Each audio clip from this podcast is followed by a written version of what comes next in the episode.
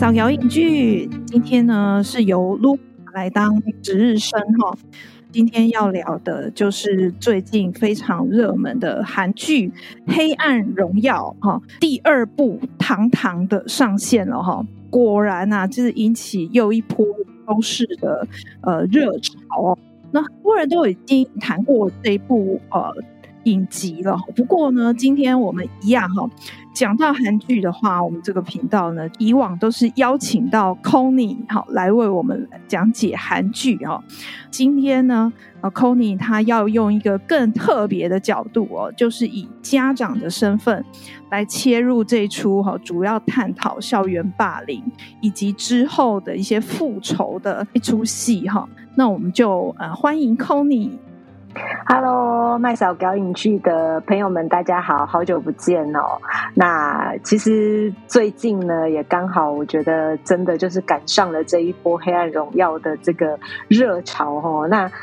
这个刚刚当然卢卡讲了，我觉得还蛮特别一件事情，是因为刚好我自己家里哦，小朋友也是青少年，然后前阵子也在学校遇到了一些被霸凌的事件哦。看完《黑暗荣耀》之后，其实就有蛮多的一些感触跟想法哦。今天就来跟大家好呃聊聊这些哦。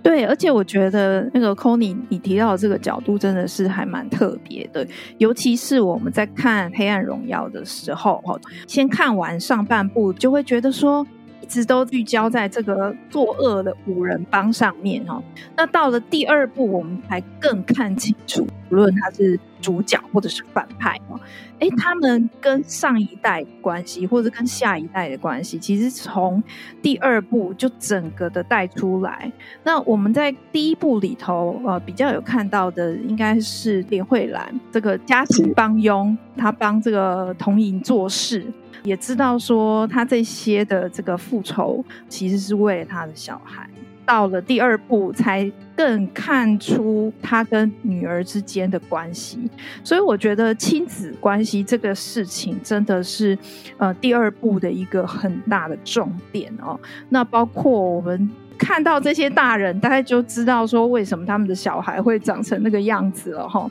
也看到就是说这个童莹他一直在逃避的是什么？其实就是。他妈妈哈，所以我觉得能用这个家长这个角度来切入是蛮特别的。那 Tony，要不要谈谈？你以家长的角度看这出戏，你有什么样的感觉想跟大家分享的？其实我觉得最近哦，就是在看那个剧评，就是看完剧之后，当我也会去看一些别人，就是看一些别的频道，大家在评论这段剧的时候，甚至于他们把严正的妈妈讲的那句话哈，把它当成是。黑暗荣耀里面的名句之一哦，那句话我不知道大家有没有印象很深刻，就是解决的问呃解决问题的方法不在不在过去，而是在眼前。那听起来感觉是很正向啦，但某个程度来讲，我觉得它背后。当然，就是当然，整个剧情我觉得大家看完之后，就是说他们过去做了什么样的一个肮脏事。某个程度来讲，我觉得那个妈妈看得出来，其实妈妈对于孩子的这种就是霸凌事件、霸凌别人的这些行为，她其实是默许的。甚至于这中间也带出很多，包含在这一出戏里面，卢卡这边讲的就是连慧兰，就是这个妈妈。他跟这个女儿的这个部分，然后包含像童影，甚至于包含像那个金金兰，我觉得你会发现在这个剧里面受虐的这些人，其实他们采取的方式都不是在被霸凌的当下去主动反击，都是在隐忍，然后隐忍到最后一个爆点的时候才去。做一个反击，所以其实我在看这出戏的时候，其实我我我一直有一个很深的感触，是因为我觉得父母亲永远都是孩子的镜子哦。其实你去说严正他为什么会这么坏哦，就是大家就是。把他讲的就是是，就是超级恶的恶女哦，在这一部戏，其实某个程度也是他的家庭跟家长允许他这些行为继续下去，让他这个变成是意外过失杀掉了第一个同学，就是让那个同学意外坠楼之后，其实第二个其实是对他自己的好朋友做了这样子的事情。所以其实从很多的事情来看，我觉得当然童影当然后续就是隐忍到最后，就是一次归包还包包还还你的那种概念哦。可是其实我们都会去想，其实真的你说不管今天是那个就是。瑞帅也好，他是无辜的。可是其实因为他的妈妈，因为我觉得其实，在那个他被霸凌的当下，并没有出手反击，去告诉对方不可以这样子被对待。那当然，这中间也有很多带出，就是我觉得这个导演、这个编剧很厉害，是他其实把贫穷的这种社会剥夺，就是贫富悬殊的，在韩国这种非常极端的贫富悬殊的这种这种落差，这种被。贫穷剥夺的那种剥夺感哦，就是很完完全的展现。那其实很多人为什么大家看这出戏会非常非常的有感，是因为其实这些状态、这种被剥夺的这种贫富差距被剥夺这种感受，其实我想每个人在现实生活中真的是每天都会有。可是呢，我觉得就是就我自己在看这件事情是呃。很辛苦，但是就是说，现在的人活在这样子的一个时代里面，真的生活很辛苦。可是我们的解决方法真的只有报复吗？那当然，对，我觉得童颖做了一件很棒的事，是他至少在那个环境中，他没有被打败，他想尽办法，他为着，可是他的目标是为了要复仇，所以他增强自己的能力。回过头来，他其实也并没有脱离他所认为的那个被剥夺的，真的是比较中中下的阶级。在这出戏里面，你会发现那个就是韩国社会的那个有点类似像印度的那种种姓制度，其实还是非常的明显啊。你说大财团的老板，像那个。和杜林对不对？总裁的那个养尊处优，包含瑞帅也是养尊处优到一个极致，他可以因为分辨不出荧幕上苹果的颜色，把整台笔电丢掉。那甚至于是活在一个就是物质非常满足的一个环境里面。其实那个价值观的那个偏差，其实真的就是我们到底喂养我们的下一代是什么？我觉得那个也会造就成很多在职场上面的一些状况啊。就我自己本身是家长的观点来看这部剧，我当然觉得说霸凌这件事情很不可取。可是某个程度来讲，是我觉得我们当家长的，真的你对你的孩子的关心跟了解到什么程度，而。当今天自己的孩子面对到霸凌的时候，你教会了他什么能力去反击，甚至于去告诉对方你这件事情是不对的，甚至于是自己比较切身的经历，是我我们家小朋友遇到在学校被霸凌哦，那还遇到是连老师一起霸凌小孩，那这件事情就真的非常的夸张哦，所以我觉得回过头来真的是呃，霸凌这件事情其实。当然，有些人会觉得哦，只是讲，只是讲几句话而已，你就觉得是是是霸凌。可是对于呃，可能孩子而言，他可能还在成长、自我价值认定的过程当中，我觉得大家都要多一点同理心。如果今天这样被对待的是你的小孩，你自己。心里作何感想？一方面是当你的孩子面对到这些问题的时候，被不平等的对待，不管是言语的暴力，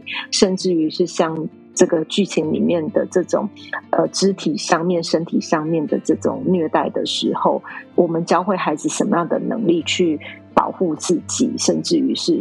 去反击，让对方去制止对方这样子的行为。因为我觉得，其实这个剧，其实你看，不管是那个坠楼死亡的这位同学跟童颖，其实他们到后来面对霸凌的结果是退学、转学。那其实问题还是没有解决啊，因为对他们做这件事情的人，他没有觉得他是不对的。所以很多时候，我觉得在。教育的面向来看，甚至于是从家长的角度来看，甚至于在学校端，我们到底喂养了他们什么样的价值观，甚至于是教导了他们怎么样的能力去面对这些事情。所以，其实某个程度，《黑暗荣耀》被很热烈的讨论的当下，其实我觉得一则以喜，一则以忧啦。那喜的是觉得说，哇，这这部戏真的很，弱，单就戏剧的编排啊、导演的运镜各方面什么，真的是很棒的一出戏剧。可是回到忧心的地方是，我觉得这个也会不会也掀起一种所谓的模仿效应？哦，那这个东西就真的要落地的回到家庭的部分，尤其是爸爸妈妈。在跟孩子互动的时候，在探讨这一出剧的时候，其实我我觉得这可以是一个很好的话题，来去彼此脑力激荡，甚至于是可以透过这样子的议题聊聊天的过程中，去让家长更认识自己的孩子。因为我我也听过很多身边的朋友，他们其实在国中的时候，也曾经在学校遭受霸凌。可是像我们这种半白的啊，上的那种学生时代，国中就是二十那种国中时代的年纪，其实我们的这一辈的父母亲其实是跟孩子比较少有这样子的一个互动机会，甚至于是那时候好像大家都是忙着在考试联考，其实根本不会有人去关注孩子心理健康这件事情，以至于我这些以前在学生时代被霸凌的这些朋友，到后来其实出了社会，慢慢的。可能通过工作，然后认识自己，找到自我价值定位的时候，其实针对于过去的霸凌，可能都还要透过一些很专业的方式去做咨商，甚至于这个有一些创伤的阴影，都还会或多或少的带到他的家庭，跟他的关系，他的一些亲密关系，甚至于是亲子关系里面。所以，其实我觉得从这个部分来看，我反倒是希望因着这个剧情，这个剧哦，能够可以让。不管是当家长的，或者是当朋友的，就是我们身边有一些朋友发生到这样子状况的时候，我们怎么去提供他们那个协助跟支持，甚至于是长出他们可以对抗这种不平等对待的能力哦。我觉得这个是还蛮重要的一件事。对，刚才 Tony 就是有提到这出戏里头的一些阶级的分布哦。我常常讲说。看日剧的时候，在里头看到的日本社会都不是真的，可是看韩剧的时候，我们看到的都是真的哦。我自己在看《黑暗荣耀》这出戏的一开始的时候，我曾经有一种感觉，就是我觉得那个五人帮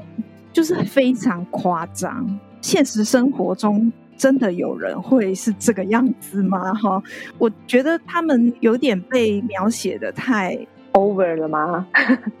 我觉得他们是不太周延的坏人。看了第二部之后，就会觉得说：“哎，我好像稍微可以了解，就是有点上梁不正下梁歪的感觉。”看到他们的父母的嘴脸，我就可以理解了哦，好像长成他们这个样子也是。好像有点道理的那种感觉啦，但是我也觉得说，因为阶级的差异，这个是韩国社会的一个非常大的课题。好，如果不是这样的话，也不会有《寄生上流》那样子的作品，然后居然拿到奥斯卡最佳影片。没错，对。所以我觉得这个是一个很大的议题，那也难怪，就是说这件事情在他们的影视作品里头一再的出现哦。但是我有一点在好奇，台湾的状况是怎么样？呃，想问问看，就是说，Connie，当你小孩在学校经历这样子的事情的时候，你是怎么跟他说的？或者是说，因为你刚刚有提到，就是说。老师都加入霸凌的行列，我觉得这个听起来有点蛮不可思议的。你愿意谈谈，就是说你如何处理这样子的一个事情吗？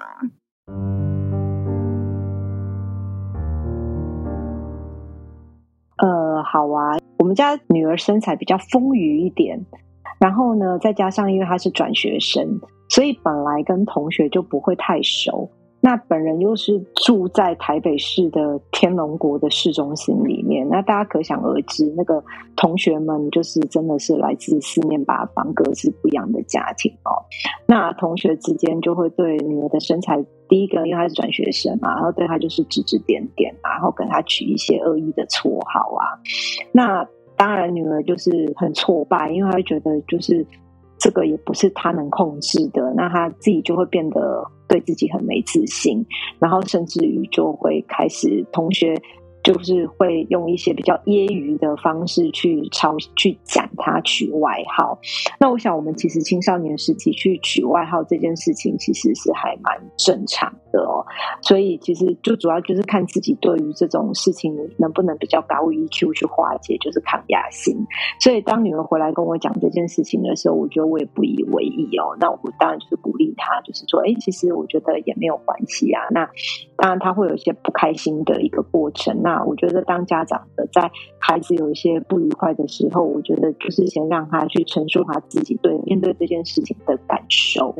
那殊不知到后来是有同学，甚至于就是到后来有同学就是故意拍女儿的背影，然后上传到脸书、IG 去 take 他说他像猪啊，肥到一个什么程度，怎么不去死之类的这种话。那女儿当然就把这个东西揭揭露下来，让老师知道。那老师就老师我说所谓的老师的霸凌，是老师会觉得你干嘛小题大做？那其实这个对孩子来讲，其实我觉得孩子没有被同理的情况之下，某个程度来讲，孩子就会认为老师你跟他们是一样的。那所以其实我觉得在很多或许真的老师是只是想要轻描淡写的带过，可是这样子的一个状况，其实对孩子来讲，其实就是一个很大的受伤。那再过来是其他的老师，就是也会。有点类似开玩笑的去跟小朋友说：“哎，这种事情不用太介意啊。然后同学只是想要跟你友好而已啊，你可以跟他们好好的解释。但这种东西被发到 IG 上面去被 take，然后我真的不觉得，而且是在没有本人同意的情况下去做这件事情，我觉得这个对于人是一种不尊重。”我就问他说：“那你自己会想要怎么解决？那你觉得这件事情不合理的地方在哪里？那就鼓励他去针对这件事情发表他的看法，跟说出他想要怎么去做。所以后来这件事情，女儿也是很勇敢的，就是跑去跟老师说，她很不舒服的一件事情是：第一个拍她照片同学的人跟她也不熟，然后把她的照片这样 take 到网呃网络上面，然后用这么难听，就是很。”戏谑的这种态度去字眼去嘲讽他，他觉得这种感觉就好像，好像今天我们走在捷运上，我没有经过人家同意，觉得人家穿得很丑，就把人家照片拍了，放放放到网络上面去，是一样的意思。那这个东西其实就是一个，我觉得触犯人的隐私也好，或者是对个人的这种尊重，我觉得是不应该的。那我觉得在这个过程中，OK。我的孩子学到了一件事情，是尊重别人这件事情，就是很多的事情是需要一个限度的，学到了界限。在女儿处理这件事情的过程当中，当妈妈的我都没有出手去跟老师讲任何一句话。就是针对这件事情去做讨论，没有，我让女儿自己去跟学校的老师讨论这件事情，去跟辅导老师讨论这件事情，去跟他们的班级老师讨论这件事情，甚至于去跟同学讨论这件事情。为什么他觉得这件事情让他这么不舒服？甚至于他很清楚的告诉对方他不舒服的原因是什么。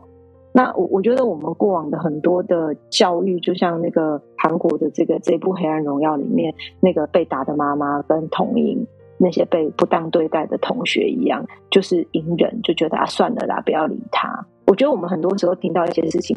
的时候，可能就会觉得算了啦，不要理他。可是真的算了吗？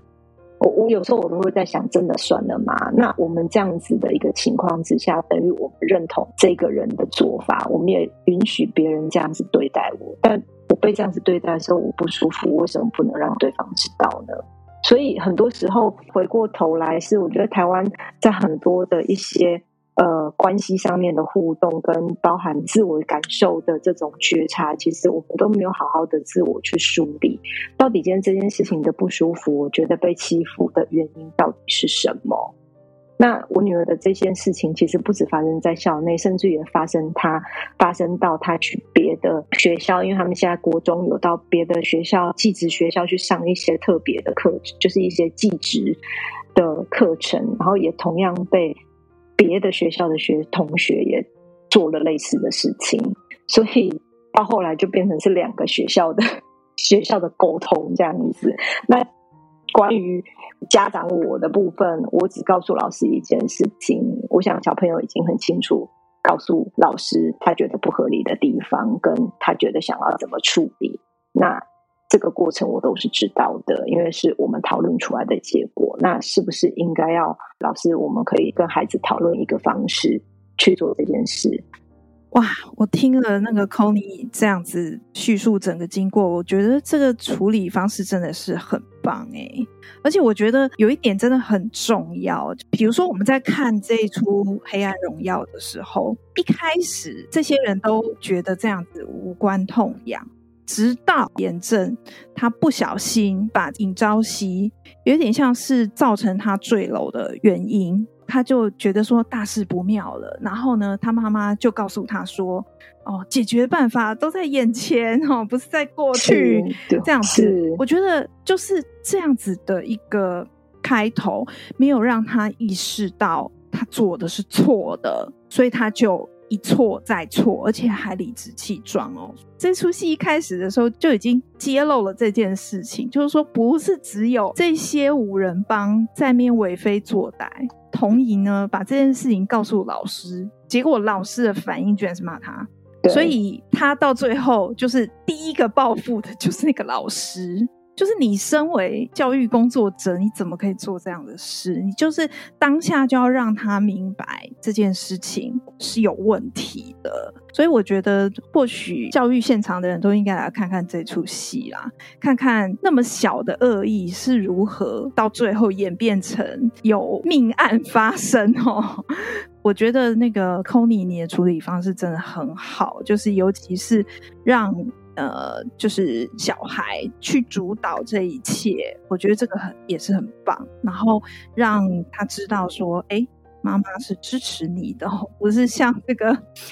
童怡的妈妈，居然还推他入火坑，帮他签了那个退学的声明哦。我觉得这出戏看起来也是蛮有感慨的啦。哦，就是跟我们自己的生长背景来比较的话，就会觉得说，哦，还好，我当时没有。落入这样子的险境，然后又想着说，有很多人就是这样一步一步走到地狱、走到废墟的哈。那 c o n y 你要不要讲讲，就是在《黑暗荣耀》里头看到的家长跟大人？哈，因为我们。在上半部的时候，都看到很可恶的家长跟大人嘛，然后呢，下半部呢，终于让大家就是有一点透一口气，就是说啊，世界上总算还是有好的大人哦。我觉得不晓得，就是 Connie 怎么看这一点？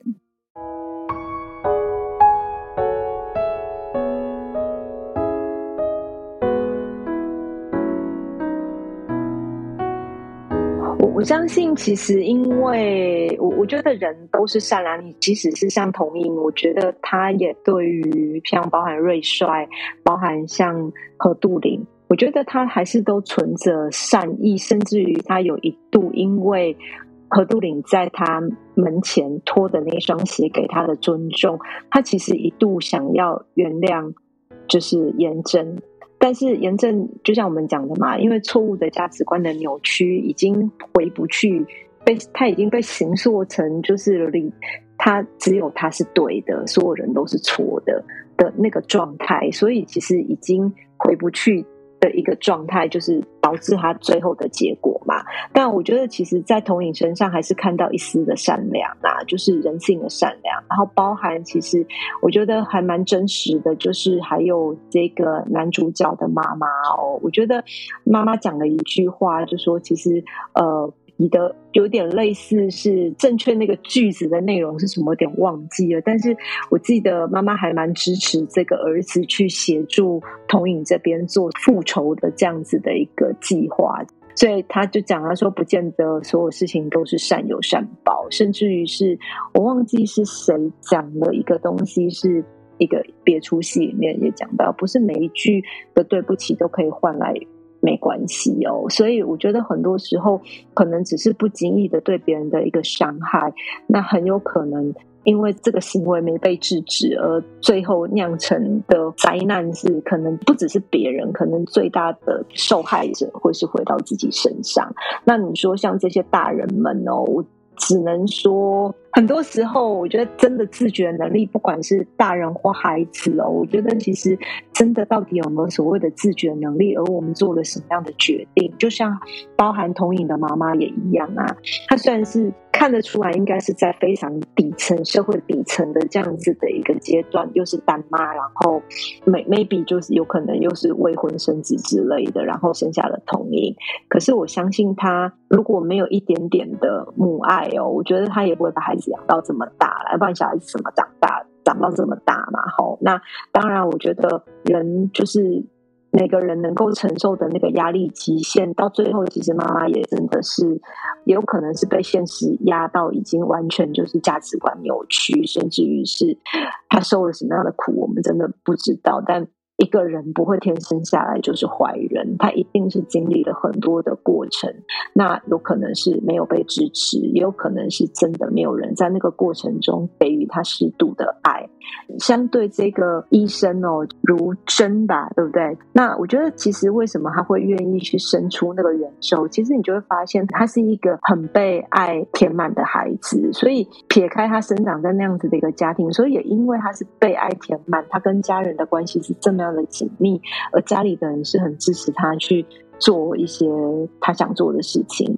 如真如果心里面的那个爱哦没有被填满，其实他也给不出那个爱给同瘾啊，那个同理。所以其实人是给不起自己没有的东西。那你说像这些大人们，那个严正的妈妈其实就是很有钱啊，所以他给得起严正的，就是拿钱解决问题。在某个程度来讲，他也是一个。没有被教育好的人，也或许这种富贵人家的传承就是拿钱解决问题。我觉得这个真的还是最根本、最根本的是回到所谓的家庭教育，跟当我们每一次遇到人生的的问题的时候、的困难的时候，我们是看着身边的人怎么解决，我们是学习身边的哪些人来解决问题，这就是会决定我们未来的这些。人生的方向，这是我真的看了这一出戏以后非常非常大的一个感受。包含其实孙明吾哦，他不是去帮载俊去上课嘛？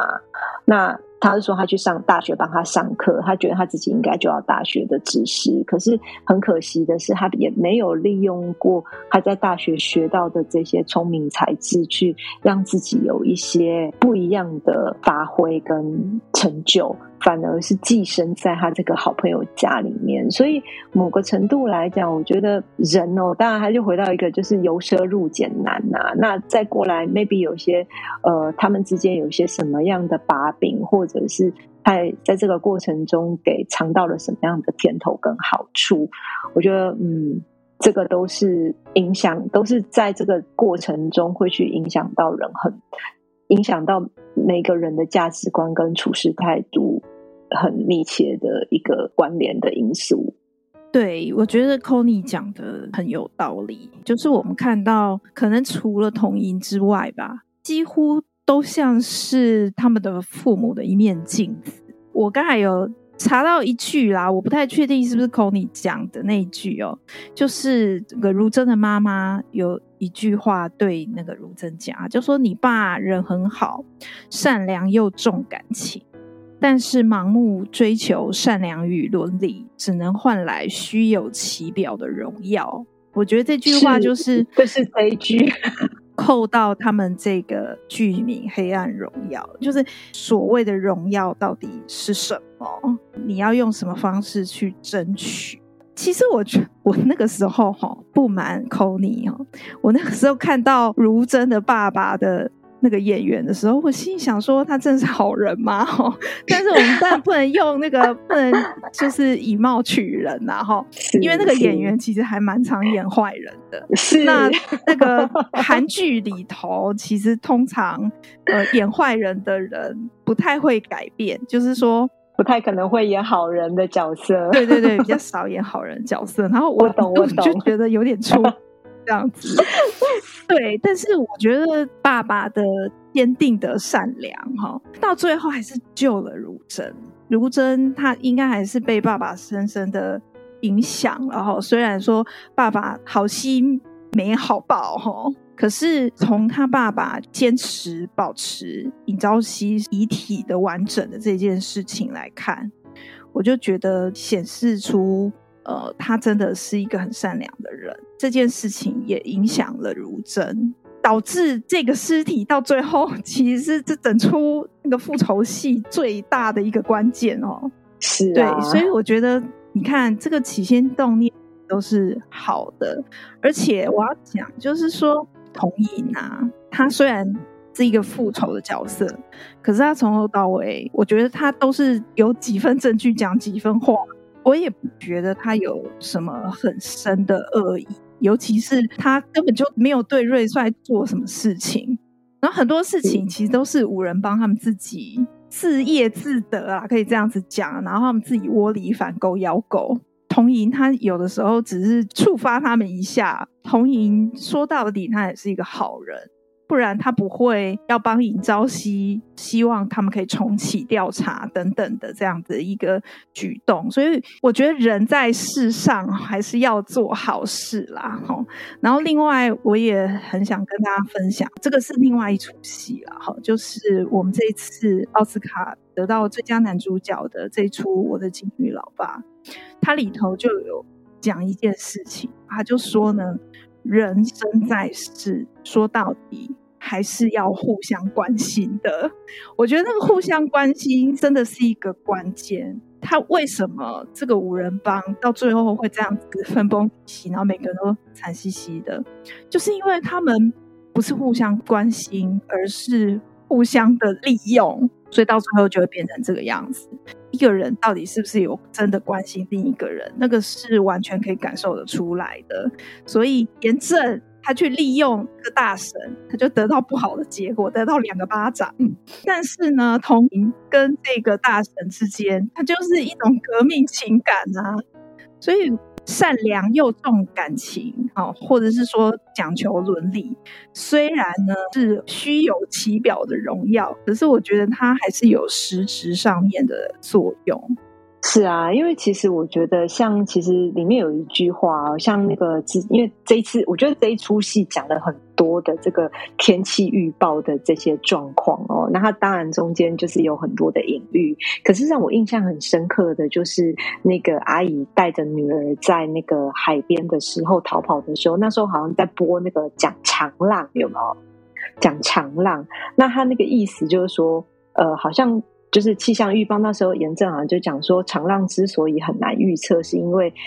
风平浪静的海面都可能随时掀起长浪，吞噬一切。其实很多时候，其实这些长浪啊就是藏在，就像我觉得对我而言，我会觉得看到这样子的，就是。真的就是，其实像我们应该都有去海边玩过的一个状况。其实你就会发现，其实那个长浪底下是有很多很多的波涛汹涌。可是你在表面上看起来就是没事。所以其实他在讲这个过程，也会让我觉得他其实是在呼应说，其实那些大人，就是这些家长们在粉饰太平，这些孩子们，甚至于是包含那个局那个警察。也在协助粉饰太平，包含那个神棍也在就是扭曲是非，看起来好像事情都非常的完美的一个情况之下，可是底下其实就是暗藏了非常多的杀杀机，就是这种就是暗藏了非常多的汹涌波涛都是。堆叠成未来吞噬掉这一切的长廊，所以其实相对的，真的，我觉得这是对于恶的部分。那我觉得，如果我们今天换一个想法，其实我们今天堆叠的是一个善良的种子，就像如真的爸爸对于他做的这些善正向的一个他自己以身作则所展现出来的，坚持到生命的最后一刻，他都还是在做良善的事情的时候，我想这个东西对于我们自己身边最亲爱的人，我觉得他就是一个很好的一个身教、身教跟示范，也是一个很好的一个价值观，甚至于我觉得是一个很难得的宝藏的传承。所以，其实就像卢真的爸爸离开，可是在他身上印证到的还是那份良善。看了这出戏之后，真的会让人对于善恶的这件事情有更多的思考。那尤其是印证我们的生活经验嘛，哈，哦。我要补充一个，我觉得那个房东太太最后的那个那一段话让我很感动，而且我觉得这件事情非常的重要，因为其实我们不可能改变我们跟家人的缘分嘛，因为我没得选我的爸爸妈妈会是谁，我也没办法选择我出生的家庭。可是房东太太那时候在最后童影要离开的时候，就是没有要继续住那边的时候，其实他去谢谢房东太太的时候，其实房东太太就跟他讲说，至少要有人站在你这边支持你吧。我我觉得其实童影能够这样子走过来，其实默默的，就像他讲的，像尹朝夕也是在晚上的，他也觉得尹朝夕晚上的时候是来陪伴他，然后安就是哄他入睡的，然后一路以来帮他的，不管是这些感觉上没有直接浮出台面，但实际上一直在帮着他的这些人，那我觉得其实都是默默的在支持他，所以其实就像那个房东太太有讲的啊，他就说。他也劝那个童颖，就是不要一个人扛起所有的重担，因为即使是神，偶尔也会犯错。所以，其实很多时候，我觉得没有，就是每个人都会犯错。重点是，当我们犯错之后，我们自己有没有去意识到，我做错这件事情，我必须为这件事情去付出代价，去去去调整，而不是让这个错一直不断的被扩大。对，我觉得那个 房东太太这个角色真的是蛮神来之笔。可是我觉得哈，以经营熟的程度来说，他的神来之笔是很多的啦。包括我们看到第一部里头有约略提到的几个人物哦，然后在下半部都变成是很重要的反转的关键哦。我觉得其实这就是人生啊，就你以为。没什么，但是它其实有一些东西慢慢在累积，那总有一天就会像那个长浪一样，它变成是一个力量很大的东西。那这出戏，我觉得到最后还是印证了金银淑是一个，就是它的浪漫本质还是在的。但是我会觉得这出戏就是它的风格整个转变，但是还是有维持住它那种。很缜密的，然后金句连发的那样子的一个特质，我觉得这出戏对我来说，就是一个观众来说，还是看得蛮过瘾。而且呢，你跟自己的生活经验结合的话，也会有一些更深刻的思考哦。这出戏你又发现，一开始它其实是以复仇作为一个起点，可是最后的那一幕反而是用爱做结尾。对不对？所以其实我觉得，其实金银淑他还是有把他的那个浪漫元素跟爱的那个能力放在这个剧里面去做一个串联啦。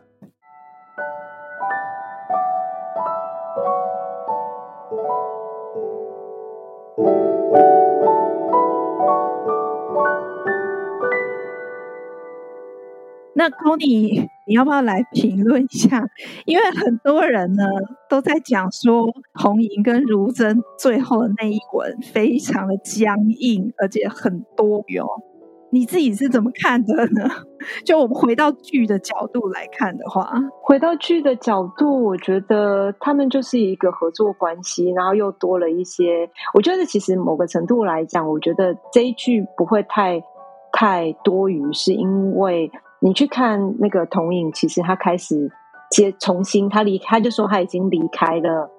他离开了那个那个那个学校的那条走廊，他已经他记他就说时间终于开始前进，恭喜他去看那个朝夕的时候就讲说，哎，时间终于前进了，恭喜你，我都十九岁了。其实他已经决定就是往前走的时候，他已经从以前是一个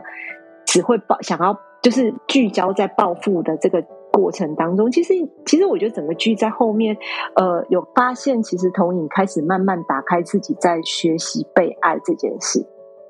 因为其实你会发现他在整个过程当中，他其实是一个。呃，不知道怎么被爱的人，被爱的孩子，因为其实他很渴望妈妈，就是可以是他的依靠，甚至于是在第一季的时候，可是他却面临到的是，他就要转学，妈妈不支持他，所以他只能把自己武装起来，变成去复仇。但我觉得，其实到最后那一段很棒啊！我觉得就是看，就如同他把那个。就是刺青在那个手上的那个花的那个花语一样，就是它其实就是一个重生的开始。那重生的开始，学习被爱，就算是嗯，很很就是这个这个关系肢体动作很僵硬，so what？至少我觉得他开始了。有谁一开始就很会任何事情？所以包含被爱，包含接受爱，包含爱人，我觉得都是一个不一样的技能，有不同的阶段，我觉得很好啊。对，我觉得这出戏啊，就是从头就被人家一直讲说什么 CP CP 感不足，但我觉得这些人会讲这种话的人，应该是没有看过宋慧乔以前的作品哦，因为宋慧乔，拜托他这个粉红气氛，他很会的好吗？就是就会电到你吱吱叫，所以我觉得不是演员的。功力的问题，而是就像 Tony 讲的，就这个角色的状态，他前面在跟大神啊、哦、在车里头的时候，他不是说他很久没有笑了吗？然后他还说，在那个彻底复仇之前，他都告诉自己不能笑，就是这样的一个人，你要叫他那个可能是出没有。对啊，你去想，你去想一个，你看他从开始记不记得那个大，就是那个连连慧兰要拿鸡蛋给他吃的时候，他其实都还很抗拒，就是他不会去收，甚至于有几次连慧兰要拿那个蛋出来给他吃的时候，他就还跟他讲说：“你该不会是要拿蛋出来给我吧？”他其实心里是很希望接受爱，但是他又很很不知道怎么去接受别人对他的善意。其实，在很多的过，就是前面有很多的。点你会发现宋慧乔这个角色，就是童影这个角色，他是一个在一直在跟自己，他其实很辛苦啊，因为他很希望、很渴望可以享受被爱，但是他没有那个能力。其实很多时候都会觉得啊，被爱需要什么能力？要啊，你要先能够开放你的心，愿意接受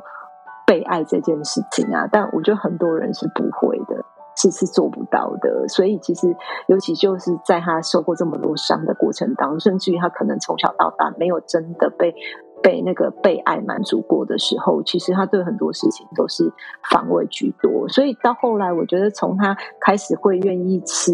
那个如真弄给他的食物，甚至于是主动会开始去做一些食物的交流，就是会去做食物，大家一起分享吃。他开始已经去练习着。接收，然后那个互动跟那个就是那个关系的建立，而不是因为复仇，不是因为什么条件，而是因为就是一个一个很简单的生活上面的情感的很简单的连接，所以这个部分，嗯，我觉得很适合啊，没有什么 CP 感 O 不 OK 的，我觉得这种东西，呃。大家应该不要看 CP 感，就去看纯浪漫戏就好了，就不要来看这一出。我想应该应该有蛮多的片子是可以满足大家对于那种恋爱的这种这种满满甜甜的感觉，但这部戏应该呃探讨的又是更另外一个层次的东西吧。对啊，想看 CP 感的就是去看金银淑编编剧以前的。所有的作品哦，满满的 CP 感，啊啊、甜到你不要不要的。那 Connie 要不要来跟我们讲一下总评这出戏？你的想法是什么呢？还是回到一开始我们聊的哦，我觉得其实每一出戏就戏剧的角色的层面来看，我觉得这是一部非常非常成功的戏剧哦，因为。呃，他的话题满满嘛，甚至于是我觉得他的整个剧情编排，包含导演的这些运镜，然后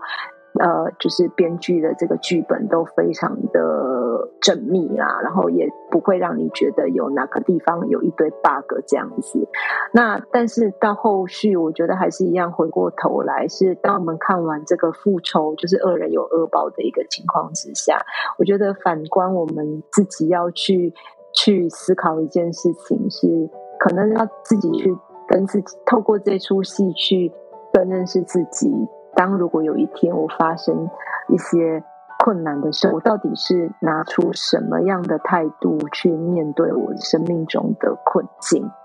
因为我觉得这个答案，不单是我们这个这个答案跟这个解决策略，不单单是我们自己要采取行动，其实。同时，我们身边爱着的人也会因为我们所采取的行动而会有不同的影响，不管是好的坏的。所以，嗯，我觉得这部戏很棒。然后，我觉得希望可以透过这出戏，大家